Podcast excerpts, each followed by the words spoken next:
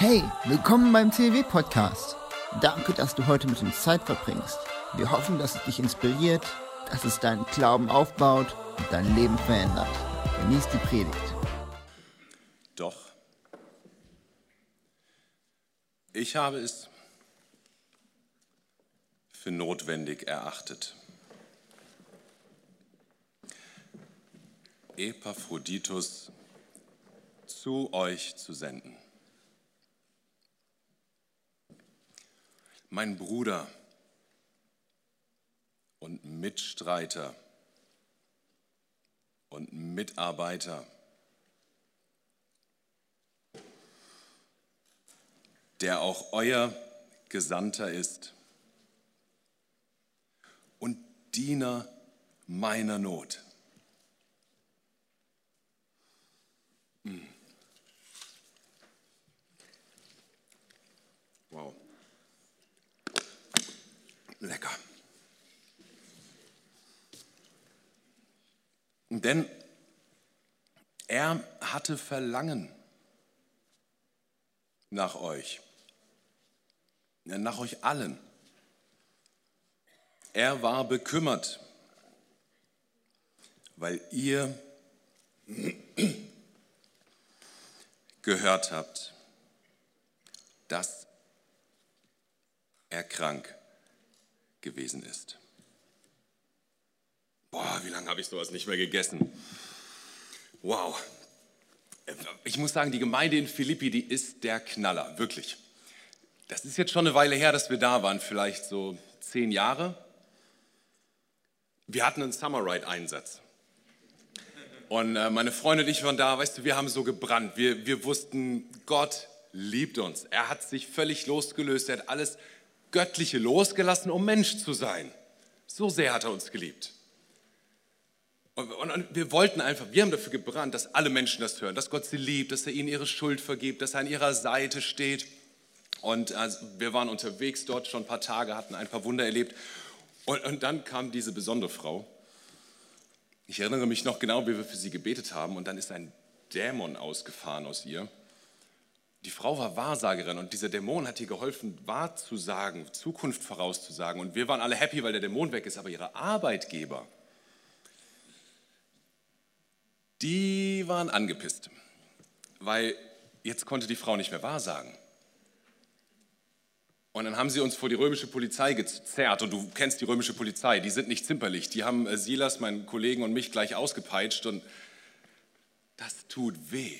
Dann haben sie uns ins, ins, Gefängnis gesteckt und na gut, das ist noch eine ganz andere Geschichte äh, mit dem Gefängnis, was da passiert ist. Ähm, aber erst am nächsten Tag bin ich dazu gekommen, denen zu erklären, dass ich römischer Bürger bin. Und weißt du, äh, du weißt ja, man äh, klagt keinen römischen Bürger einfach an und lässt ihn auspeitschen ohne Verhandlung. Und das war den. Tod peinlich, wirklich. Die haben geguckt, dass wir so schnell wie möglich aus der Stadt rauskommen, haben uns geholfen, haben uns noch in, in, in das Randgebiet der Stadt gebracht, dass wir ja sind, dass das ja keiner mitkriegt. So sind wir dann aus dem Gefängnis gut rausgekommen, nur der Summer Ride war leider vorbei. Jedenfalls für, für mich. Aber es gab ein paar Leute, keine besonderen Leute, ganz einfache Leute dort äh, in Philippi. Und die waren so gepackt von Gottes Liebe, von dem, was wir ihnen weitergegeben haben in den ersten Tagen. Die waren so Feuer und Flamme und so hingegeben, die haben diese Gemeinde weiter aufgebaut. Und es fällt mir ein bisschen schwer, das zu sagen, aber die brauchten mich gar nicht. Die haben zehn Jahre lang schon Gemeinde gebaut ohne mich und diese Gemeinde ist gewachsen. Ich kann nur Gutes über die erzählen selbst später, als ich in Griechenland noch unterwegs war, die waren die einzigen, die an mich gedacht haben, die mich versorgt haben, die für mich da waren. Wow, was für eine Gemeinde. Und hier habe ich das auch wieder gemerkt. Ich meine, Philippi ist jetzt nicht gerade nah dran an Rom. Ja? Ich sitze hier in Rom schon über zwei Jahre und warte auf meinen Prozess. Untersuchungshaft. Was untersuchen die so lange? Ich glaube, die hoffen einfach darauf, dass ich hier verrecke, denn weißt ja auch, wie das ist. Du wirst hier nicht versorgt, wenn du in Gefangenschaft der Römer bist. Du bist schon darauf angewiesen, dass jemand anders kommt und dich versorgt. Ich habe also Hausarrest hier, kennst du ja. Aber zwei Jahre Hausarrest. Ei. Von Menschenrechten haben die hier noch nichts gehört, die Römer. Aber, na schmeckt.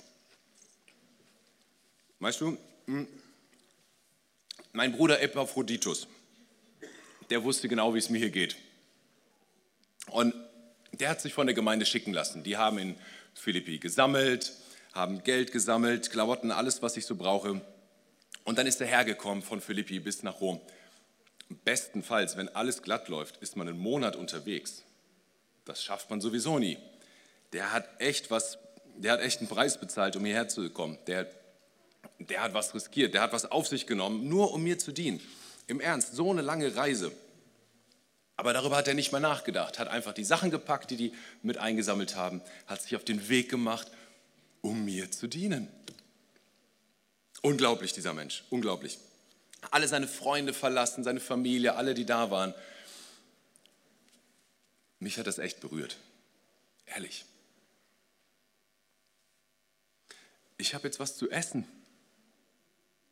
Ich habe einen guten Freund an der Seite der hat hier mit mir gedient, der hat mit dafür gesorgt, hat mich so unterstützt, dass inzwischen die ganze kaiserliche Kaserne weiß, warum ich hier bin. Alle wissen, dass ich hier bin, weil ich an Jesus Christus glaube. Weil ich glaube, dass er der Retter ist, der unsere Schuld vergibt, der den Himmel verlassen hat, um Mensch zu werden, der dich erlösen will, der dich heilen. Ich fange schon wieder an zu predigen, Entschuldigung. Mal ehrlich, du hättest die Leute sehen sollen, die Augen der Leute sehen sollen, als Epaphroditus neulich geheilt wurde. Der war nämlich wirklich todkrank. Der stand mit einem Bein schon im Himmel. Wir haben alle gedacht, es ist gleich bald aus. Wir haben für ihn gebetet und jetzt ist er wieder quietschlebendig. Er ist wieder mitten unter uns. Weißt du, das hätte dem Ganzen nochmal so einen richtigen Dämpfer draufgesetzt, wenn, ähm, wenn er jetzt auch noch gestorben wäre. Er, der sich so eingesetzt hat, der mit für mich gebetet hat, der mit so an meinem Dienst hier beteiligt war, der mit ganzer Kraft hier mitgedient hat, mit ganzer Hingabe, der sich das was hat kosten lassen. Und jetzt können wir uns alle wieder freuen, jetzt ist er wieder dabei. Außer er selbst. Der freut sich nicht, der macht sich nur Sorgen. Musst du dir vorstellen, todkrank ist er ans Bett gefesselt und macht sich Sorgen. Selbst jetzt noch, wo er schon wieder gesund ist, macht sich nicht um Sorgen um sich, sondern um seine Freunde und Familie in Philippi. Die müssen ja inzwischen mitbekommen haben, dass er krank ist, ernsthaft krank. Und er denkt die ganze Zeit nur, oh nein, was denken die? Und vielleicht denken die, ich bin schon tot, dabei bin ich ganz lebendig. Und ei, der macht sich Sorgen, der kann an nichts anderes denken. Das ist wie mit diesen Apps, die es mal geben soll in ein paar tausend Jahren. Weißt du, die, wo man nur noch denkt, wie knacke ich den Highscore, wie schaffe ich den nächsten Level, wie besiege ich den Endgegner, wo die Leute mitten in der Nacht aufstehen, um zu zocken und an nichts anderes mehr denken. Genauso geht es ihm. Der denkt an nichts anderes mehr. Und darum sitze ich hier und schreibe diesen Brief an unsere Freunde dort. Den kann er dann mitnehmen, den Brief, denn das ist sicher als, sicherer als Reichspost. Ich habe mich entschlossen, Epaphroditus wieder nach Hause zu schicken. Er hat mir so gedient. Auf seine liebevolle, praktische Art war er so ein starker Helfer. Und ehrlich, ich hoffe, ich hoffe, von seiner Sorte gibt es noch viel mehr. Was wir hier alles zusammen erlebt haben. Weißt du sogar, es wissen ja jetzt sowieso alle, weshalb ich hier bin, aber manche am Hof des Kaisers haben sich schon bekehrt. Ich darf keine Namen nennen, das ist zu gefährlich. Aber ehrlich, manche haben sich schon bekehrt. Und er ist ein Teil davon. Er hat durchgehalten, er hat mitgekämpft, er hat etwas riskiert, er hat gedient. Weißt du, sein Leben war ihm gar nicht so wichtig wie das, was Jesus hier in Rom eigentlich tun will. Der hat nicht nur geredet, der hat nicht nur ernst gemeint, der hat wirklich ernst gemacht.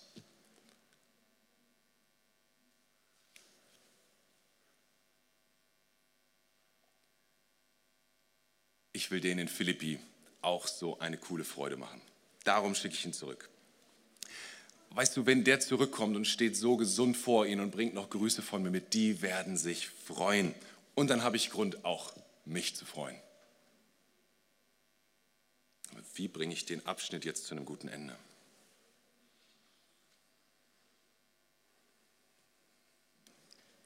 Ja. So nehmt ihn nun auf im Herrn mit aller Freude. Ja, mit Freude. Und haltet solche in Ehren. Oh, so wichtig. Denn für das Werk des Christus ist er dem Tod nahe gekommen. Da er sein Leben gering achtete. Wozu? Um mir zu dienen an eurer Stelle. Ha, das ist gut. Das macht die Sache rund. Ich habe ja auch noch Timotheus hier. Wisst ihr, Timotheus ist auch so ein ganz besonderer. Ein, ähm, der ist wie ein Sohn. Ich kenne keinen anderen, der sich so um die Nöte der anderen kümmert. Alle anderen denken hier nur an sich, weißt du? Aber Timotheus, bevor er an sich denkt, der, der will die anderen verstehen, der will ihre Nöte sehen, ihren Nöten begegnen. Der hat so einen Blick, so ein Auge für die anderen. Ich glaube, der sieht die einfach so, wie Gott sie sieht. Das ist faszinierend. Hast du dich auch schon mal gefragt, was Epaphroditus und Timotheus was die beiden so motiviert, so zu handeln? Ich weiß es. Die beiden haben verstanden, was ich hier die ganze Zeit predige. Sie sind Erben. Sie sind Erben Gottes. Erben. Punkt.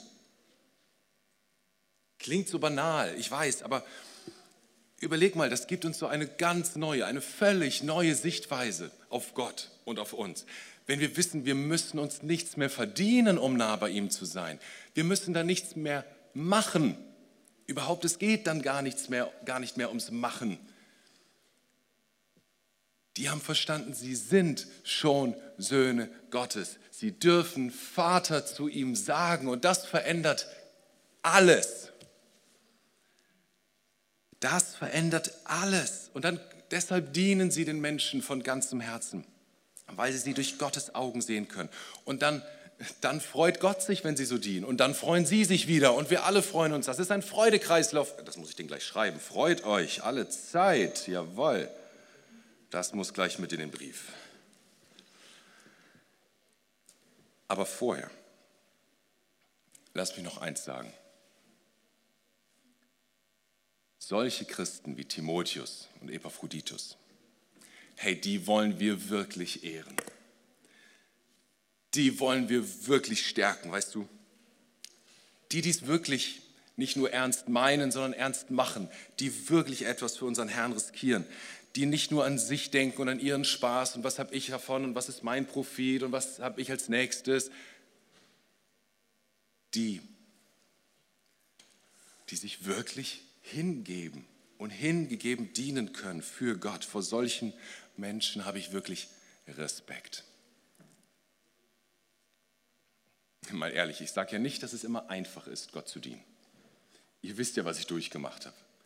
Ausgepeitscht, verfolgt, Schiffbruch, Schlangenbiss, was da alles war. Es ist nicht immer einfach. Aber auf der anderen Seite, ganz ehrlich, ich kann mir kein besseres Leben vorstellen. Es ist so ein Privileg, Gott zu dienen. Es ist so herrlich, von ihm so angenommen zu sein, ihm so dienen zu können. Ich kann sagen, ich habe gekämpft, ich habe nicht aufgegeben. Ich kann sagen, ich habe etwas erlebt. Ich kann sagen, ich war mit Gott unterwegs, egal was jetzt hier aus meinem Prozess wird. Ich hatte Anteil mit meinem Leben an dem, was Gott macht. Und das ist das Größte, das Größte, was es für mich geben kann.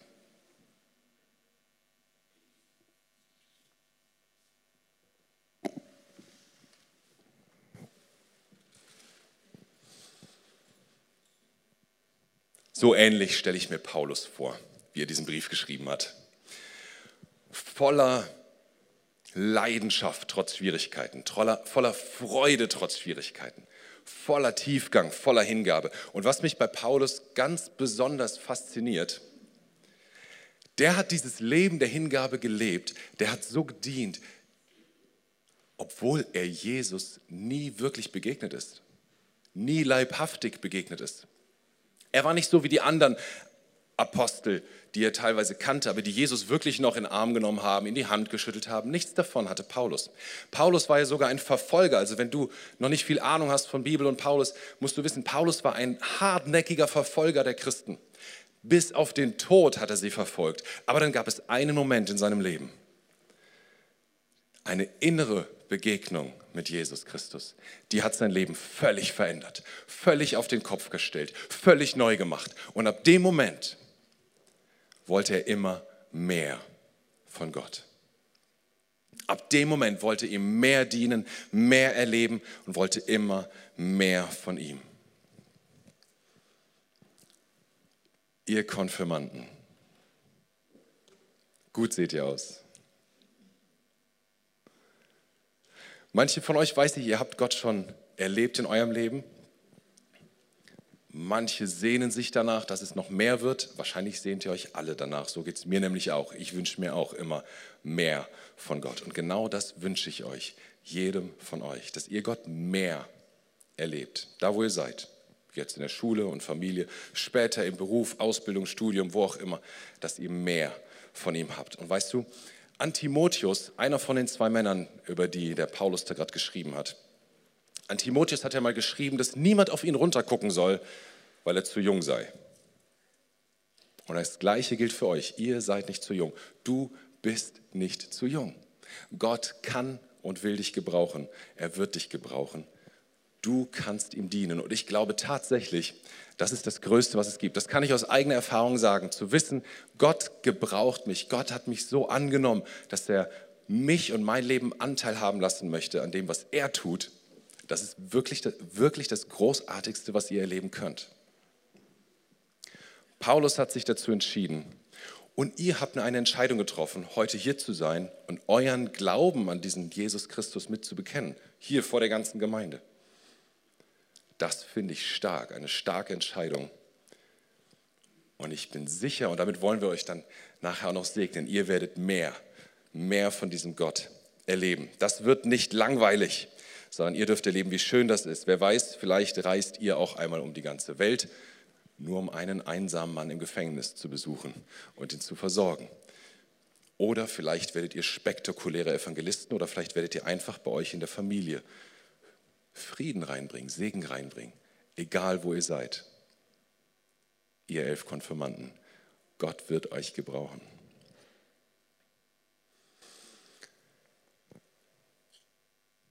Ich möchte zum Ende dieser Predigt zu zwei Gebeten einladen. Vielleicht sagst du, hey, ich bin bis jetzt ganz gut ohne Gott klargekommen, so wie Paulus am Anfang der hat Gott oder Gottes Leute, Gottes Volk sogar verfolgt. Damit bin ich ganz gut gefahren bis jetzt. Aber ich merke trotzdem, das ist nicht alles.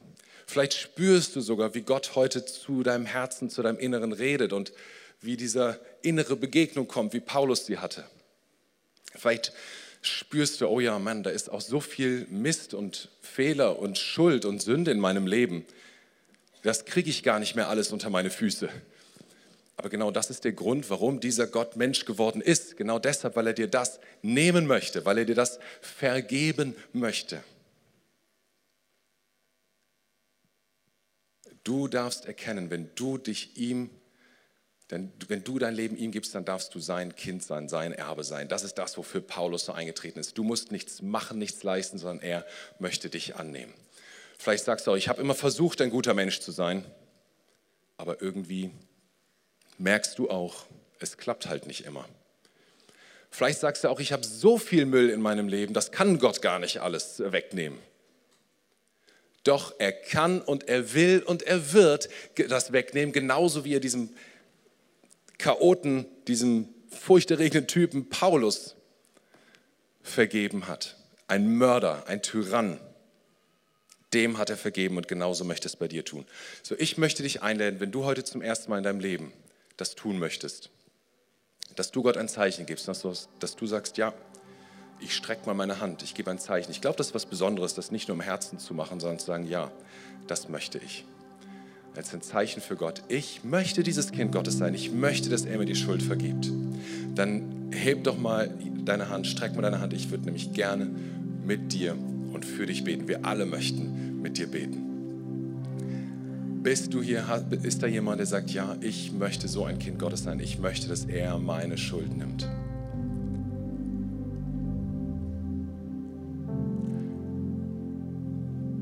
Lass uns mal alle zusammen aufstehen und diese, ein, dieses Gebet sprechen, was ihr da auf der Leinwand seht. Und wenn du schon lange Christ bist und du hast das schon hundertmal gebetet und vor langer Zeit schon gebetet, dann machst du dir nochmal ganz bewusst, was heißt das eigentlich, was ich da sage. Und wenn du jetzt gerade dieses Gebet zum allerersten Mal sprichst, liest es dir gut durch, damit du genau weißt, was bete ich da eigentlich. Lass uns das zusammen beten. Dieses Gebet der, der Übergabe an ihn. Vater im Himmel. Vater im Himmel. Danke, dass du mich liebst. Danke, dass du mich liebst. Danke, dass du dich für mich entschieden hast. Danke, dass du dich für mich entschieden hast. Herr Jesus Christus. Herr Jesus Christus. Du bist für mich gestorben und auferstanden. Du bist für mich gestorben und auferstanden. Vergib mir meine Schuld. Vergib mir meine Schuld. Ich wähle dich jetzt. Ich wähle dich jetzt. Als meinen Retter und Herrn. Als mein Retter und Herrn. Dir will ich folgen. Dir will ich folgen. Amen. Amen. Amen. Wenn du diese Entscheidung zum ersten Mal getroffen hast, dieses Gebet zum ersten Mal getroffen hast, ist das die beste Entscheidung in deinem Leben. Und dann möchte ich dich einladen, dass du gleich nach dem Gottesdienst hier von mir aus oben rechts auf die Empore gehst. Und da werden Menschen sein, die mit dir darüber sprechen wollen. Was heißt das denn jetzt ganz konkret und ganz praktisch? Was kann denn der nächste Schritt sein auf diesem Weg mit diesem Jesus? Ich will dich aber auch einladen, wenn du sagst, Mensch, ich will neu mir Epaphroditus und Timotheus zum Vorbild nehmen. Ich will das neu erkennen, was, dass ich Erbe bin, dass Gott alles für mich hat, dass er meinen Mangel ausfüllt mit seinem Reichtum. Ich will das neu annehmen, dass ich um nichts kämpfen muss bei ihm, sondern dass es sogar ein Privileg ist, einfach dienen zu dürfen, die anderen Menschen mit seinen Augen sehen zu dürfen, in meiner Familie, in meiner Schulklasse, auf meiner Arbeitsstelle? Will ich hingehen und will ich sein als Kind Gottes, als Erbe Gottes? Wenn du das neu annehmen willst und auch bereit bist, vielleicht zu überlegen, was, das, was hat das denn für Konsequenzen, wenn ich das neu annehme? Will ich vielleicht irgendwo noch mehr einen Preis bezahlen, aber nicht, weil ich das muss als Christ, sondern, sondern weil es ein Privileg ist, Gott zu dienen? will ich mich neu entscheiden, an irgendeiner Stelle in meinem Lebensbereich Gott neu oder anders oder mehr zu dienen, dann lade ich dich ein, ihm das auch zum Ausdruck zu bringen durch irgendeine körperliche Reaktion. Vielleicht magst du dich hinknien. Vielleicht willst du einfach deine Hände öffnen. Vielleicht willst du deine Hände heben. Wie auch immer. Zeig ihm jetzt, Gott, auf deine Art, hier bin ich. Ich möchte für dich da sein. Ich danke dir, dass ich dein Kind sein darf und dass ich das Privileg habe, dir dienen zu dürfen. Zeig ihm das jetzt, wie du willst. Geh auf die Knie, setz dich hin, heb die Hände, was immer du möchtest. Ich will gleich für dich beten, aber bring du ihm das jetzt zum Ausdruck.